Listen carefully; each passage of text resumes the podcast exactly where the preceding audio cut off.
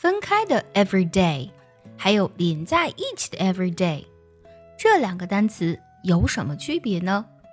今天呢，卡哈老师教你一招来搞定它。首先，我们来看一下有空格的 every day。其实呀，它是一个副词，在句子当中呢，经常做状语。来听两个句子：I go to school every day。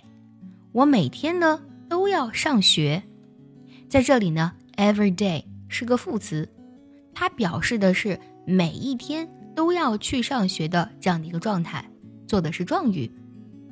再来听这个句子：People used to come and visit him every day。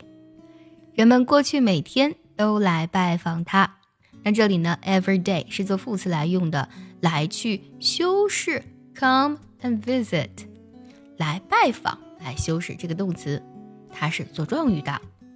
而且我们会发现呢，有空格的 every day 在句末。想要专项练习呢，并且和小伙伴们一起在群里打卡学习，可以加入早餐英语的会员课程。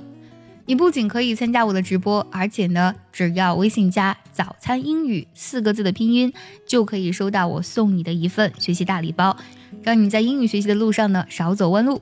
好，接下来我们看一下没有空格的 every day，它呢是一个形容词，那么它在句子中要用来修饰名词的。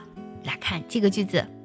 The internet has become part of everyday life. 有注意到吗？Every day 后面有一个名词 life，因为这里呀，every day 是形容词，要来修饰 life，表示的是每天的生活。那么这个句子指的就是互联网已经成为日常生活的一部分啦。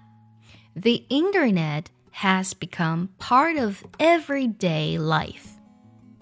再比如说这个句子，It is everyday routine。有注意到吗？Everyday 后面呢又有一个单词 routine，它呢指的是程序或者说是例行的公式的意思，它是一个名词。Everyday 来修饰 routine 这个名词，就指的是。每天例行的公式啦，所以的话，这个句子的意思就是，这是每天需要例行的公式。It is everyday routine。现在你知道分开的 every day 和连在一起的 every day 这两个表达的区别了吗？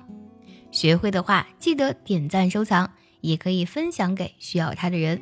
See you next time，拜拜。